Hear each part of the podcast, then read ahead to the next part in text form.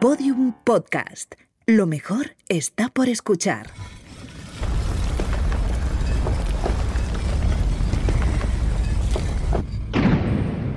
Dentro de la pirámide. Con Nacho Ares. Podium Podcast.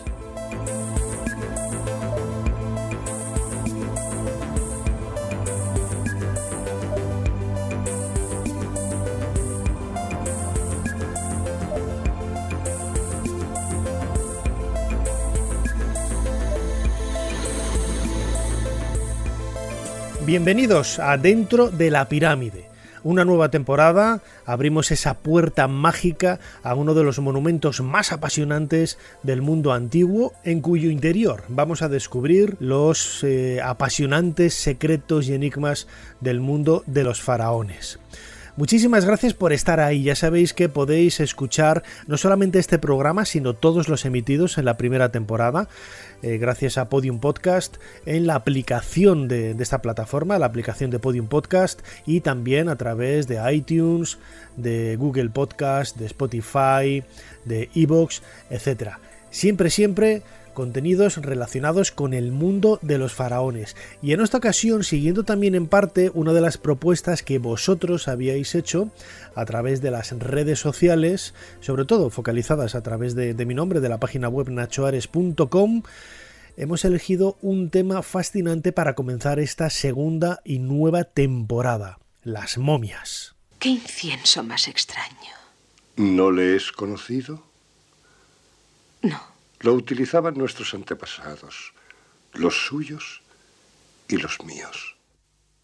No recordará lo que le mostraré ahora, pero le despertaré recuerdos de amor, de crímenes y de muerte.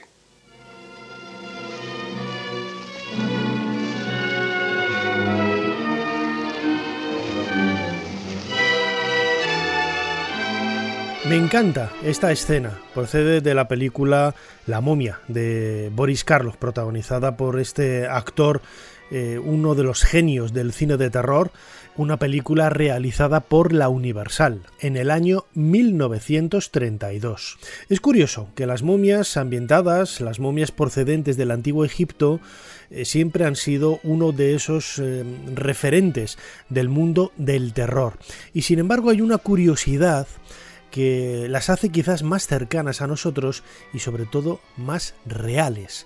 Y es que en el mundo del terror hay personajes, hay iconos, hay arquetipos como Drácula, como el hombre lobo, como Frankenstein. Sin embargo, las momias, entre todos ellos, son las únicas que existen en la realidad. Y ello las hace quizás más tenebrosas, más terribles, más eh, horribles y sobre todo cuando vemos el rostro de uno de estos personajes en un museo o en la fotografía de un libro, no solamente nos hace pensar en el aspecto más humano de la arqueología, en el aspecto más humano de esa historia, porque son cuerpos que tienen prácticamente 5.000, 3.000, 4.000 años de, de antigüedad, sino que además el estar vinculadas con el mundo de la muerte las hacen quizás mucho más siniestras, mucho más terroríficas.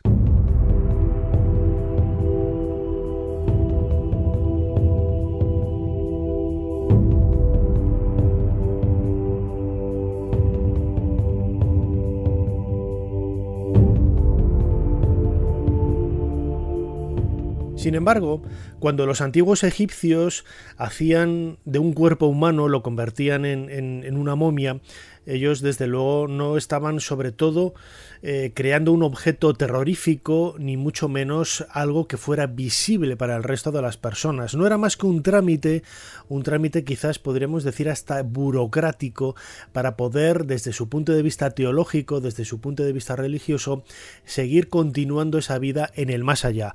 Recordemos en el podcast de la temporada pasada ese episodio que dedicábamos a viaje a la vida, en donde hablábamos precisamente de que nosotros nosotros estamos condicionados a pensar que eh, los antiguos egipcios estaban obsesionados con la muerte, porque solamente han llegado hasta nosotros tumbas, momias, ataúdes, sarcófagos, etc. Sin embargo, el conocimiento que tenemos de los egipcios es precisamente por la gran cantidad de material que ha llegado hasta nosotros por medio de las tumbas.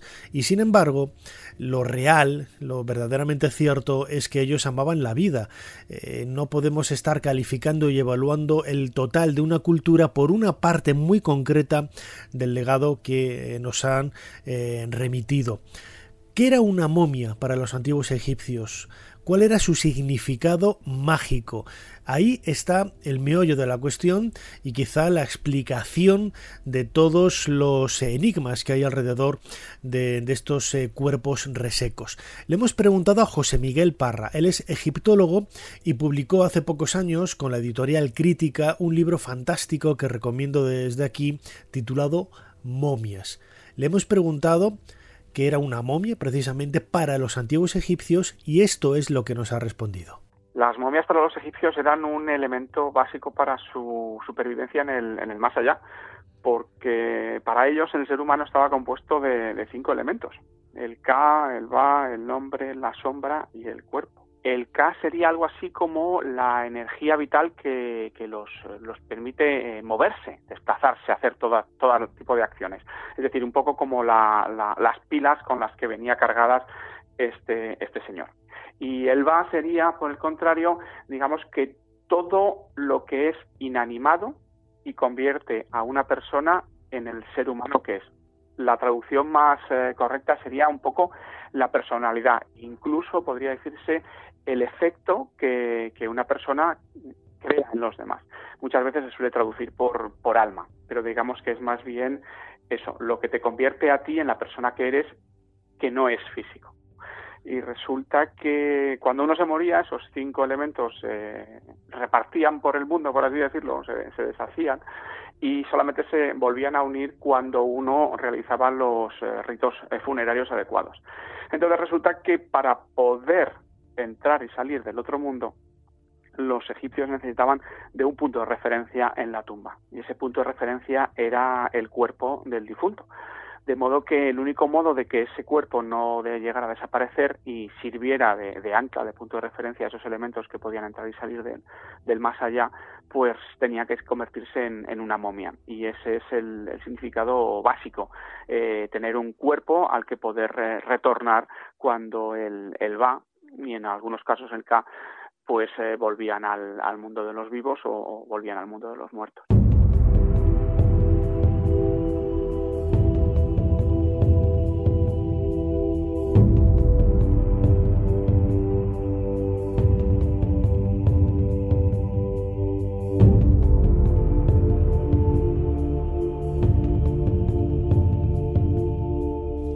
Podríamos definir a las momias como uno de los avances tecnológicos más increíbles del antiguo Egipto.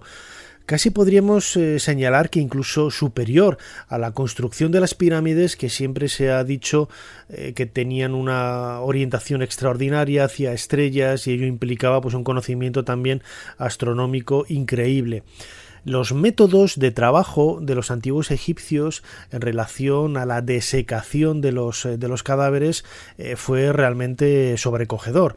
El secreto estriba principalmente en ese detalle. Ellos fueron capaces de percatarse de que eliminando la humedad que tenía el cuerpo conseguían resecarlo y en definitiva momificarlo de forma artificial. Lógicamente este proceso no fue un descubrimiento de la noche a la mañana, eh, sabemos, intuimos que esas momias, quizá esas primeras momias, aparecen de una forma natural, ya que los enterramientos que se hacían en época prehistórica, en el cuarto milenio antes de nuestra era, era un simple hoyo en la arena que desecaba de manera natural al cuerpo. En el momento en que la momia se colocó en el interior de una tumba, en el interior de una pirámide, y no estar eh, disfrutando de las ventajas de esa arena como de secante natural, es cuando aparecen los problemas. Grosso modo, esta podría ser una explicación válida, aunque hay muchos matices al respecto, sobre todo a partir de nuevas investigaciones que se han realizado en los últimos años. Pero en cualquier caso, la detección, el darse cuenta de que la humedad era la causante de la putrefacción de los, eh, de los eh, tejidos, de los órganos que componían el, cuerpo humano, Ahí, ahí es donde está la base del éxito de esa momificación que ha permitido que pues prácticamente 3.500 años después, como sucede con Ramsés II, con su padre Seti I, tengamos mm, ejemplos de, de, momias que son realmente extraordinarias y que parece que pertenecen a personas que han fallecido pues hace pocas semanas. Escuchamos a Mercedes González. Ella es experta en momias y pertenece al Instituto de Estudios Científicos de Momias. El secreto para que los antiguos egipcios llegasen a, conseguir las, excelentes momificaciones de las que hoy día podemos disfrutar, bueno, fue darse cuenta de que había algo dentro del propio organismo que era el que estaba provocando su descomposición, es decir, eh, las vísceras intestinales. Por eso fue por lo que ellos fueron evolucionando las prácticas hasta conseguir lo que hoy día tenemos. El proceso de momificación consistía principalmente en la extracción de las vísceras abdominales y las vísceras torácicas. Lo único que dejaban dentro era el corazón, porque bueno, pues porque para los antiguos egipcios en él residía pues el ser de la, de la persona.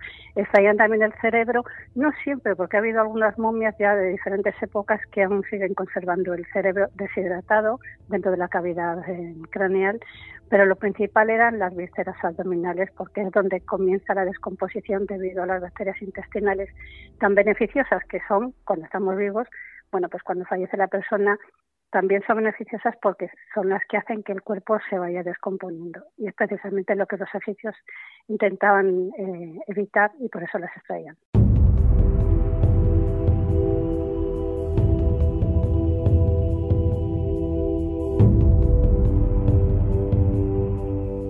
Lo decía antes, no estamos ante un proceso improvisado fueron muchos eh, siglos seguramente de experimentación, de trabajo, y a medida que se conseguían esos avances, se iban amoldando a la propia evolución natural de las ideas, de la forma de enfrentarse al entorno natural que rodeaba a los antiguos egipcios. No daban puntada sin hilo y seguramente las razones verdaderas que llevaron a la momificación nunca las llegaremos a conocer, porque eh, nace este proceso en una época en donde no había escritura, es decir, estamos en la prehistoria.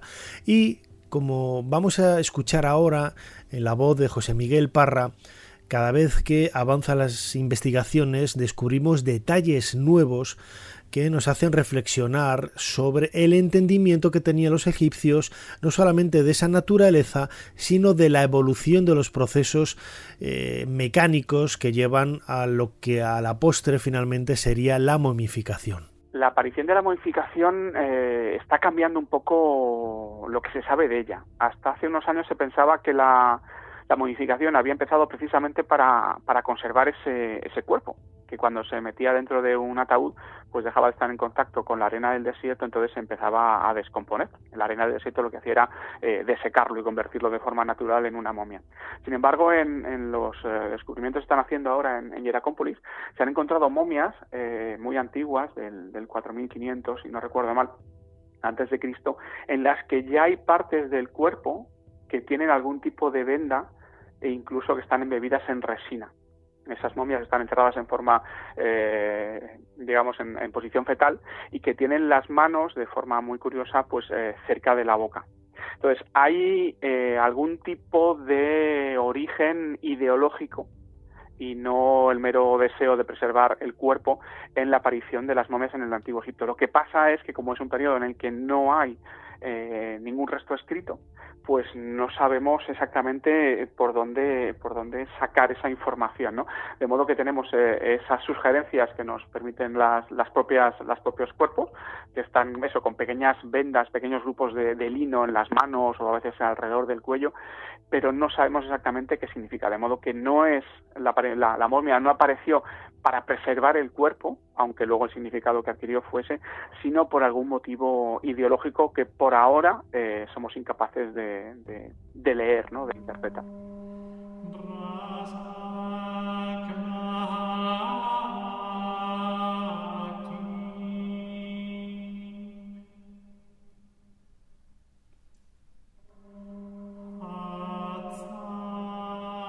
El proceso para conocer cómo se hacía una momia en el antiguo Egipto ha llegado hasta nosotros no solamente por medio de las propias momias y el estudio forense que se ha realizado sobre ellas, sino también por otras fuentes, muchas de ellas contemporáneas.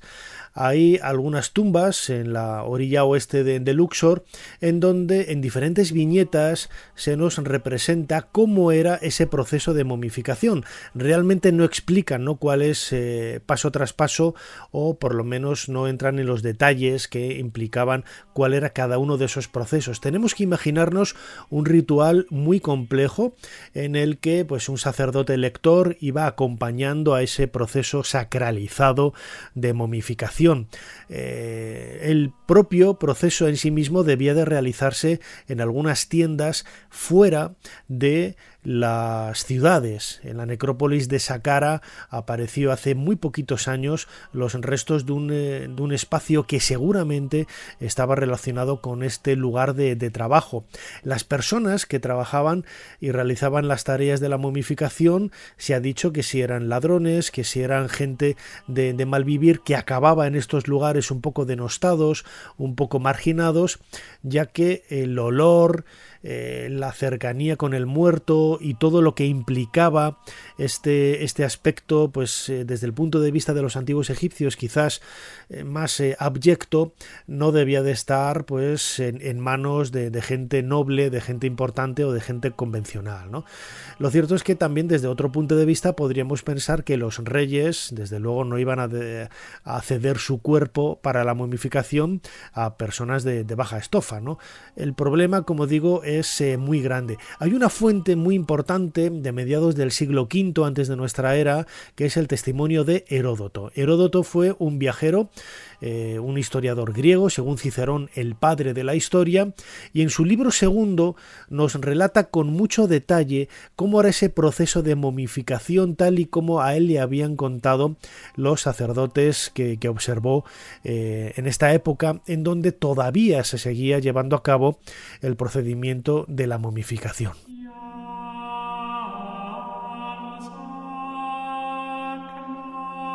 Concluidos los cánticos, llevan el cadáver al taller del embalsamador.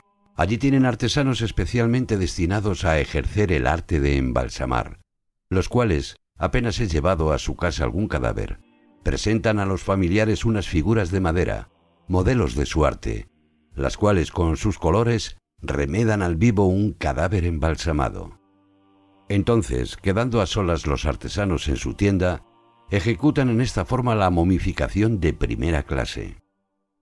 Empiezan metiendo por las narices del difunto unos hierros encorvados, y después de sacarle con ellos los sesos, introducen allá sus aceites y aromas.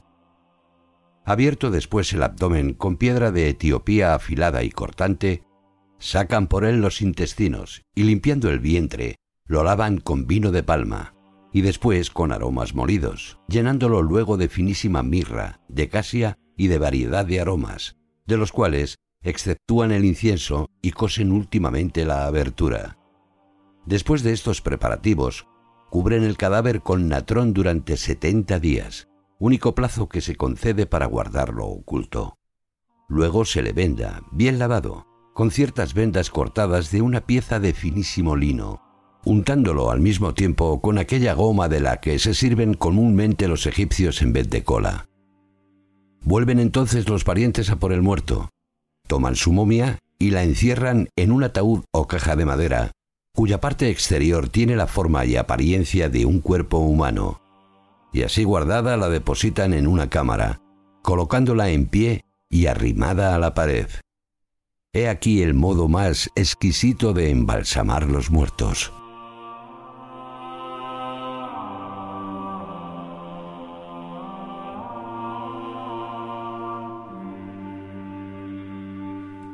La investigación moderna ha corroborado el testimonio de Heródoto.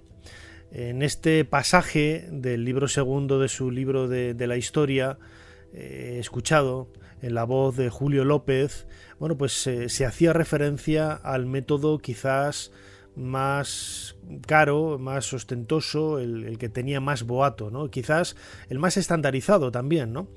Y luego habla de otros eh, procesos mucho más económicos, más baratos, eh, hasta llegar a un punto en el que simplemente al cadáver ni se le extraían las vísceras, sino que se le colocaba eh, dentro de una tinaja con unos eh, aceites especiales, se le sumergía ahí un tiempo y luego se entregaba a la, a la familia. ¿no?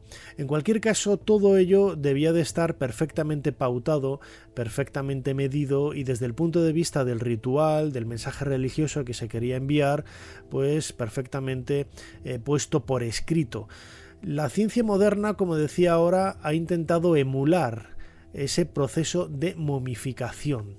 Eh, uno de los pioneros fue Bob Breyer. Bob Breyer es un egiptólogo americano. Precisamente, pues eh, uno de sus temas de trabajo eh, en la divulgación lo conoceréis a través de, libros y sobre todo de documentales de, televisión que han pasado por muchos canales. Pues Bob Breyer hace pues, varios años realizó en una universidad americana con un médico forense un estudio bastante singular repitiendo ese proceso de momificación con un cadáver moderno. Un cadáver que había sido conseguido por medio de una donación, ya que eh, la persona eh, no tenía pues ningún tipo de, vínculos eh, familiares, etcétera, y había donado el cadáver a la ciencia.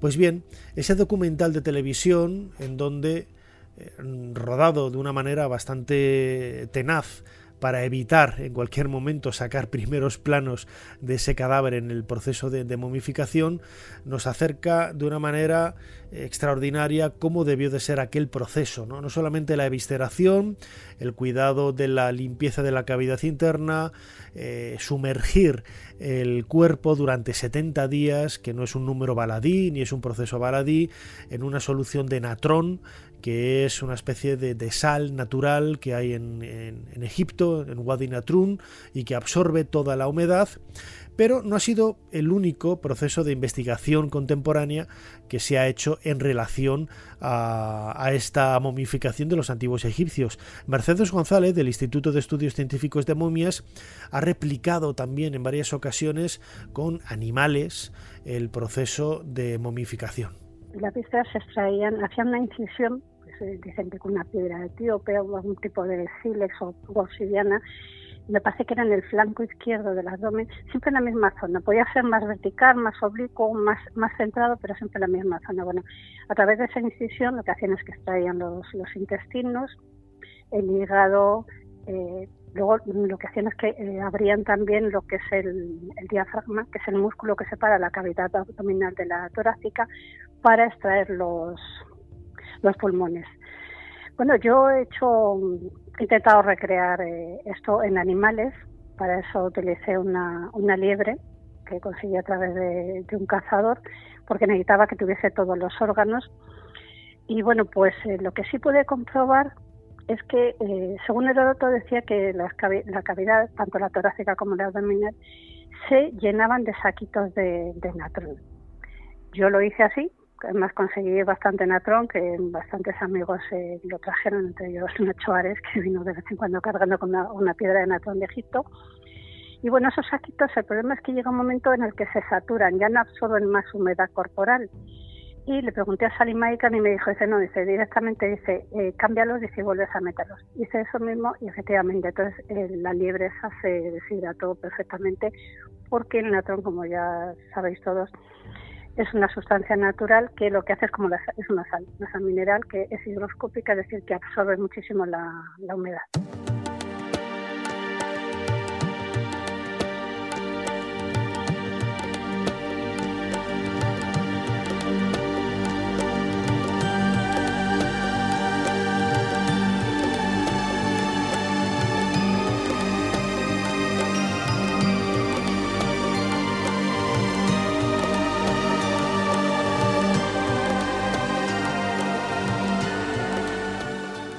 Las momias han sido una seña de identidad del mundo egipcio desde la propia antigüedad.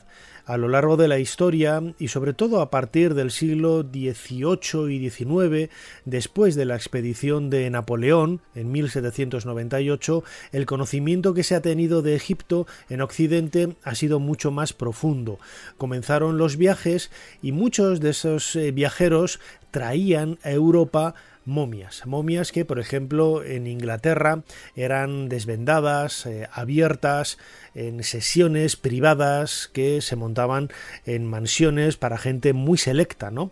Era quizás uno de los mayores espectáculos de la, de la Inglaterra de la segunda mitad del siglo XIX, eh, ser invitado a la casa de un burgués o de una persona noble en donde se iba a desvendar después de la cena eh, una momia egipcia recién traída del país de los faraones.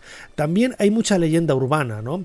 Eh, yo recuerdo que cuando publiqué mi libro El Valle de las Momias de Oro, haciendo eh, un hincapié en el descubrimiento de, de momias de época grecorromana aparecidas en el oasis de Bajarilla en Egipto, pues hacia el año 2000, también profundicé muchos detalles sobre la historia de las momias, de la momificación y todo el, acervo legendario que hay alrededor de estos eh, cuerpos maravillosos, ¿no?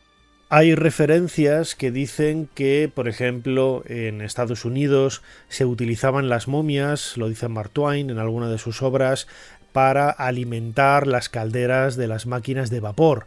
Eh, quizás es un poco exagerado, ¿no? Pero eh, otras referencias señalan que gracias a los aceites, a los elementos químicos con los que se realizaba el proceso de momificación, el cuerpo ardía de una manera pues eh, extraordinaria, ¿no? consiguiendo que la máquina pues se sintiera alimentada de, una forma pues quizá mucho mejor que con el carbón tradicional. No sabemos si es una exageración, ¿no? Se dice que en Estados Unidos millones de momias acabaron en, las calderas del, ferrocarril. No lo sabemos. Lo cierto es que a lo largo de la historia, en esos 3.000 años de historia de Egipto, si todo el mundo se momificaba y las necrópolis estaban ahí, cuando se han ido redescubriendo, pues es lógico que eh, muchos de esos cuerpos hoy no están, tendrían que estar en algún lugar, pues seguramente hayan desaparecido en, en este sentido, ¿no?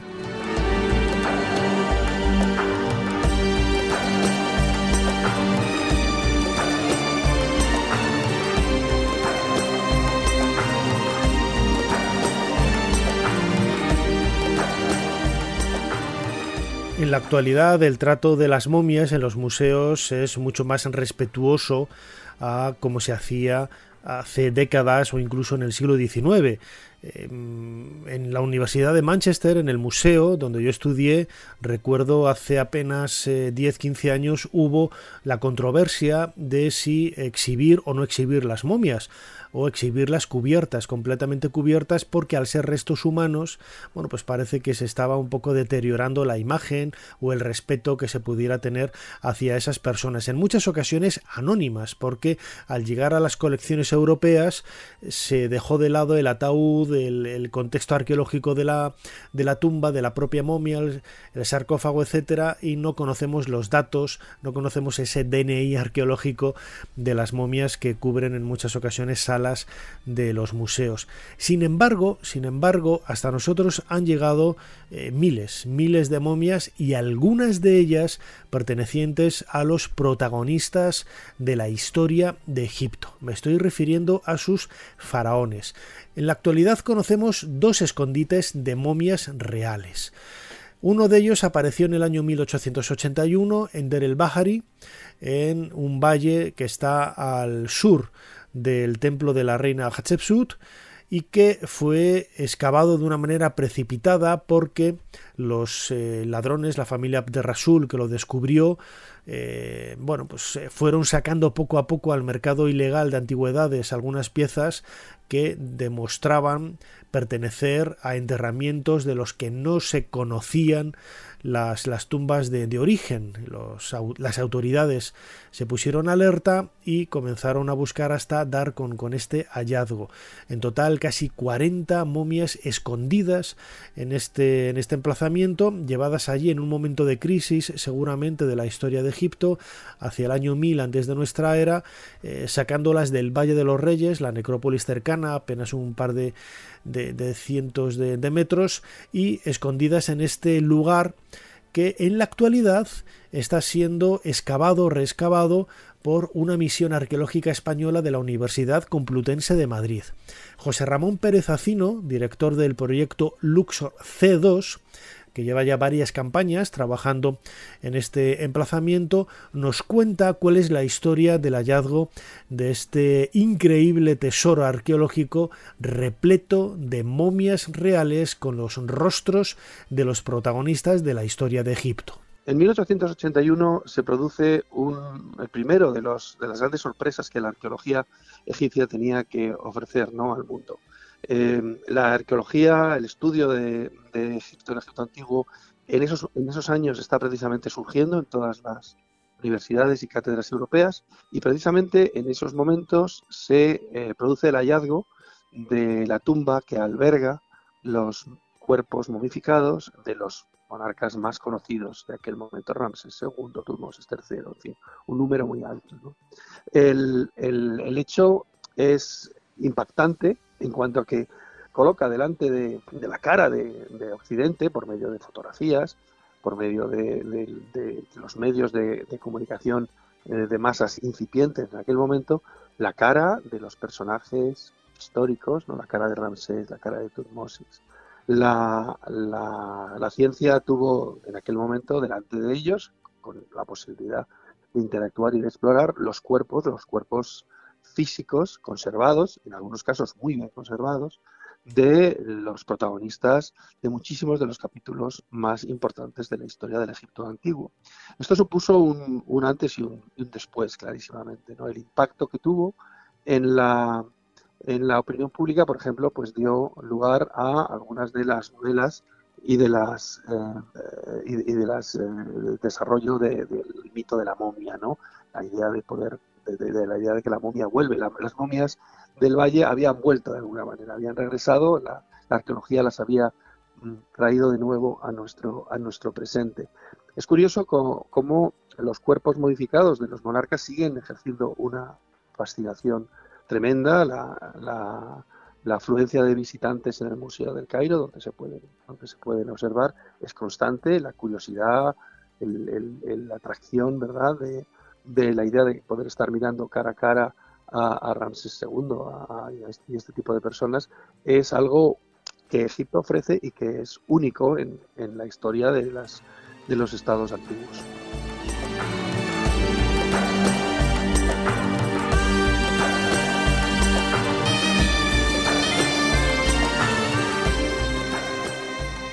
Yo mismo publiqué una novela, El sueño de los faraones, en donde se cuenta la historia del hallazgo de este escondite de momias en Der el Bahari en el año 1881, precisamente durante la investigación, junto con la fotógrafa María Belchi, para ese libro descubrimos, descubrió ella, mejor dicho, algo en ese circo rocoso que es lo que ahora eh, José Ramón Pérez Acino y el equipo de investigación de la Universidad Complutense de Madrid está desarrollando desde hace varias campañas en ese proyecto Luxor C2 la influencia de la familia Abderrasul, la influencia de ese descubrimiento en Der el Bahari ha llegado hasta nosotros de, una manera realmente fuerte.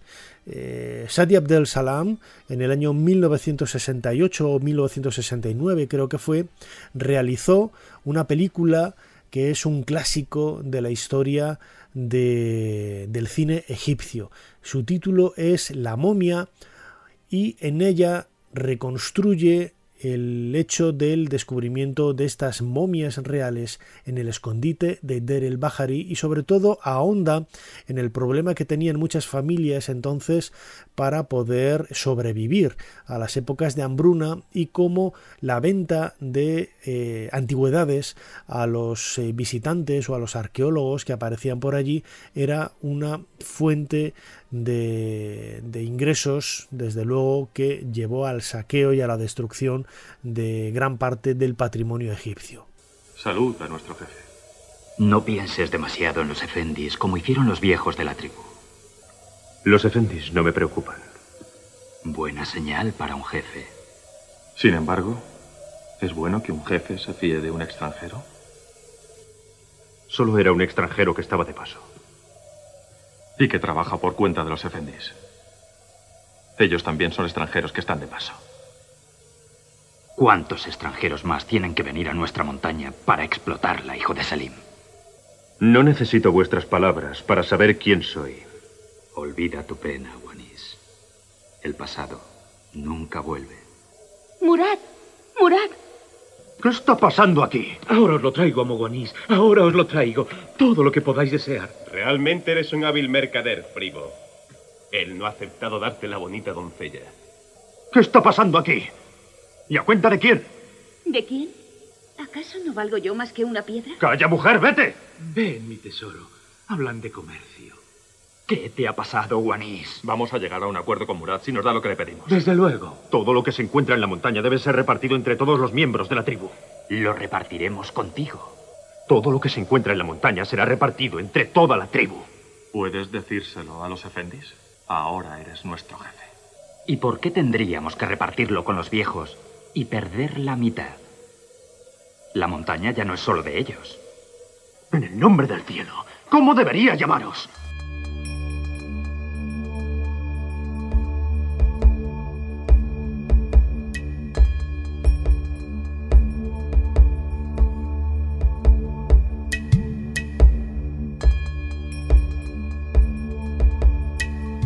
No fue el único. En el año 1898, Victor Loguet, un arqueólogo francés, descubrió en el Valle de los Reyes la tumba de Amenofis II. Pues bien, en esta tumba, además de encontrarse la momia intacta del soberano de la 18 dinastía, aparecieron en varias cámaras anexas otras momias pertenecientes a reyes y reinas de eh, la época más gloriosa de la historia de Egipto. Era otro de momias reales colocadas allí, nadie sabe cuándo, pero que seguramente fueron la consecuencia de una época de crisis en la que las tumbas del valle fueron asaltadas. No sabemos si por ladrones o por el propio clero o la nobleza de, la época para hacerse con, con, esos recursos materiales, sobre todo de oro y materiales eh, preciosos que había en el ajuar funerario de las tumbas de los reyes y se depositaron en esta tumba, la tumba de Amenofis II. Eh, Desde entonces eh, han aparecido lógicamente muchísimas tumbas con, momias, ¿no? Incluso muchas de las eh, tumbas saqueadas han llegado hasta nosotros repletas de, de huesos de los enterramientos que allí había y que después de ser saqueadas por los ladrones, las momias y el resto del ajuar que quedaba, un ajuar que no debía de tener valor y que precisamente por eso permaneció intacto en el lugar, se quemó se quemó, las tumbas han llegado hasta nosotros eh, con las paredes cubiertas de hollín y estos eh, huesos absolutamente eh, incinerados como resultado del paso de los ladrones. Algo realmente terrorífico porque ya nos está hablando de el sentimiento o del miedo a la maldición de la momia ya en época faraónica. Es decir, el hecho lo cuentan los ladrones también en los juicios que han llegado hasta nosotros en papiros. Dicen que al salir de la pirámide o al salir de la tumba quemaban el resto del ajuar que allí quedaba incluso a las momias por miedo seguramente a que los espíritus que habitaban estos lugares sagrados los atacaran en la salida. Yo diría que este pobre diablo tuvo una muerte terrible. Se contorsionó dentro de la caja. Mire los vendajes. ¿Enterrado vivo? Una ejecución por traición, supongo. Tal vez la respuesta esté en ese cofre que encontramos. Ya veo que no descansará usted hasta que abra el cofre. Adelante, tráigalo y lo abriremos. La madera está totalmente podrida. Muerte, castigo eterno para cualquiera que abra este cofre en el nombre de Amon Ra, rey de los dioses. Santo cielo, Miller, qué terrible maldición. Veamos lo que hay dentro. Espere. Violará la maldición. Reconozco su experiencia en las ciencias ocultas, Miller, pero no permitiré que sus creencias interfieran mi trabajo. Si la leyenda es verdad, ese cofre podría contener el alma de Fom, el sagrado de los sagrados del templo. Estoy impaciente por volver a averiguarlo. Los dioses siguen viviendo en estas colinas, en los templos en ruinas. Piense que no todas las maldiciones se han debilitado. Algunas de esas maldiciones siguen teniendo su poder. Pienso que ese cofre traerá desgracia a quien lo abra.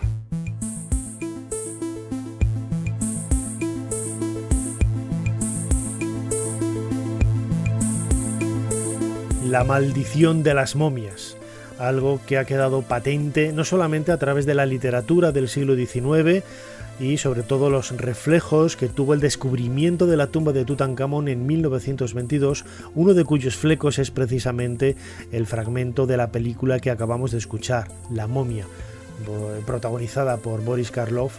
Acabamos tal y como empezamos, con una de mis películas preferidas que nos acerca a esa egiptomanía y a esa momiamanía que ha caracterizado muchas generaciones a caballo entre el mundo del terror y la fascinación por los secretos del antiguo Egipto.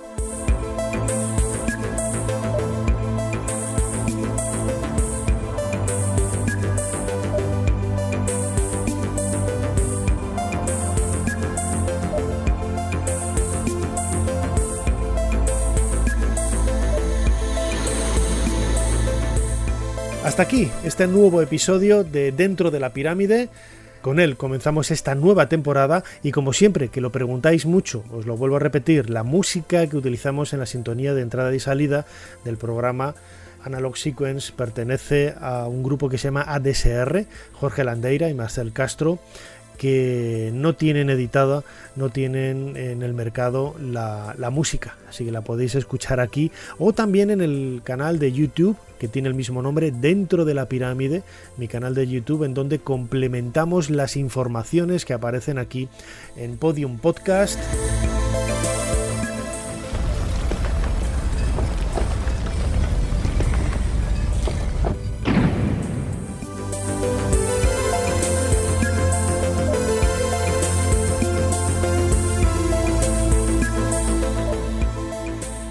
Que si lo queréis volver a escuchar lo podéis hacer a través de las plataformas en las que habitualmente colgamos el programa, sobre todo la aplicación de Podium Podcast. Dadle al me gusta, eh, realizad eh, los comentarios que queráis y sobre todo proponed temas, proponed temas para seguir creciendo y colocando bloques en esta pirámide y de esta manera conseguiremos que cada vez sea más grande, más eh, llena de secretos, de misterios y sobre todo de nuestra fascinación por el mundo de los faraones. Soy Nacho Ares cerramos la puerta de esta maravillosa pirámide y nos volvemos a escuchar aquí, dentro de la pirámide. Hasta pronto.